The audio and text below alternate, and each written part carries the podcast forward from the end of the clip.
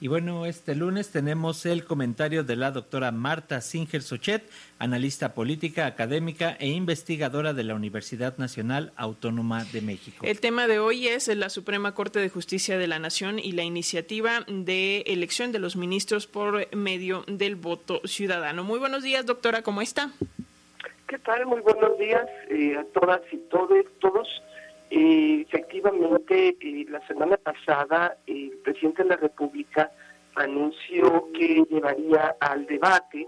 eh, público la posibilidad de transformar a la Suprema Corte de Justicia de la Nación, sobre todo en la manera como esta es integrada.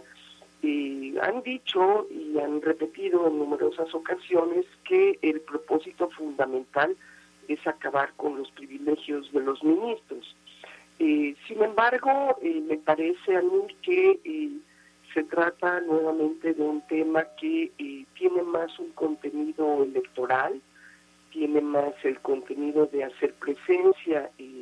frente al proceso electoral del 2024 que atender un problema de muy larga data en nuestro país, que es la administración de justicia y la procuración de un efectivo Estado de Derecho. No es a través de la elección o selección de los ministros cómo se resuelven los problemas de fondo que tiene la impartición de justicia y la vigencia del Estado de Derecho en nuestro país. Eh, lejos de ello, me parece a mí que eh, llevar a las urnas la eh, designación de quienes forman parte de esta Suprema Corte eh, dará pie a que eh, sean los partidos políticos quienes eh, queden con la responsabilidad y con la exclusividad de decidir quiénes son las personas que ocupan estos cargos. es falso que sea el pueblo el que a través de las urnas pueda votar quiénes son las mejores personas para ocupar un cargo de esta naturaleza, debido a que eh, pues las personas que aspiran a esas posiciones no pueden ni tienen la capacidad eh, económica ni eh, pues de los medios necesarios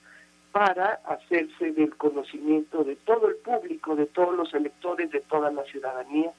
en todo el país, capaz de convencerles de que son las mejores personas para ocupar esos cargos. Llevar a procesos electorales este tipo de nombramientos eh, obliga a que quienes desean ocupar estos cargos eh, tengan que construir eh, maquinarias electorales, que tengan que llevar a cabo procesos de campaña, que tengan que tener los recursos para hacerse conocer en todo el territorio nacional. Y eso me parece que lleva a la formación de partidos políticos. En buena medida, los partidos políticos que tenemos en nuestro país, lejos de hacer propuestas, lejos de tener programas, se encargan prácticamente y exclusivamente de procesos electorales. Por más que reciban eh, recursos para eh, la formación ciudadana, para eh, la educación cívica, francamente se han convertido en maquinarias electorales en donde sus candidatas y candidatos saltan de una formación política a otra buscando llegar a los cargos públicos. Llevar a una consulta popular este tema es sin lugar a dudas un tema eh, electorero eh, para acompañar el proceso del de, 2024 de designación de la presidencia de la República y me parece que es muy poco serio. En, cualquier circunstancia, esto sí que nos va a dar pie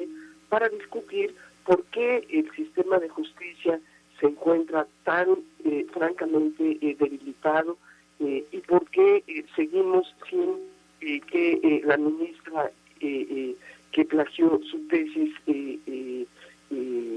la Universidad Nacional Autónoma de México ha impedido que esa información pueda ser revisada por toda la ciudadanía. En fin, se trata de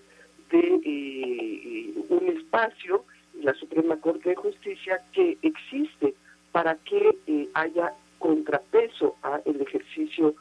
de abuso eh, de autoridad por parte de el poder ejecutivo y el poder legislativo en donde ciertamente su integración por partes y, y digamos que no de manera simultánea a todos sus miembros, fuerzas políticas, quienes están presentes en el Congreso de la Unión, que es donde se designa y a estos cargos por iniciativa presidencial, pues den pie a que estén representadas diversas fuerzas políticas también en ese espacio y no por eh, ser nombrados por partidos políticos, sino eh, por un debate eh,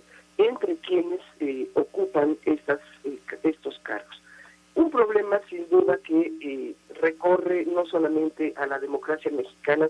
sino a la de todo el mundo, el de cómo garantizar que el ejercicio del poder permita la inclusión de las minorías y no solo eh, avasallen las mayorías en sus decisiones. Muy buenos días a todas.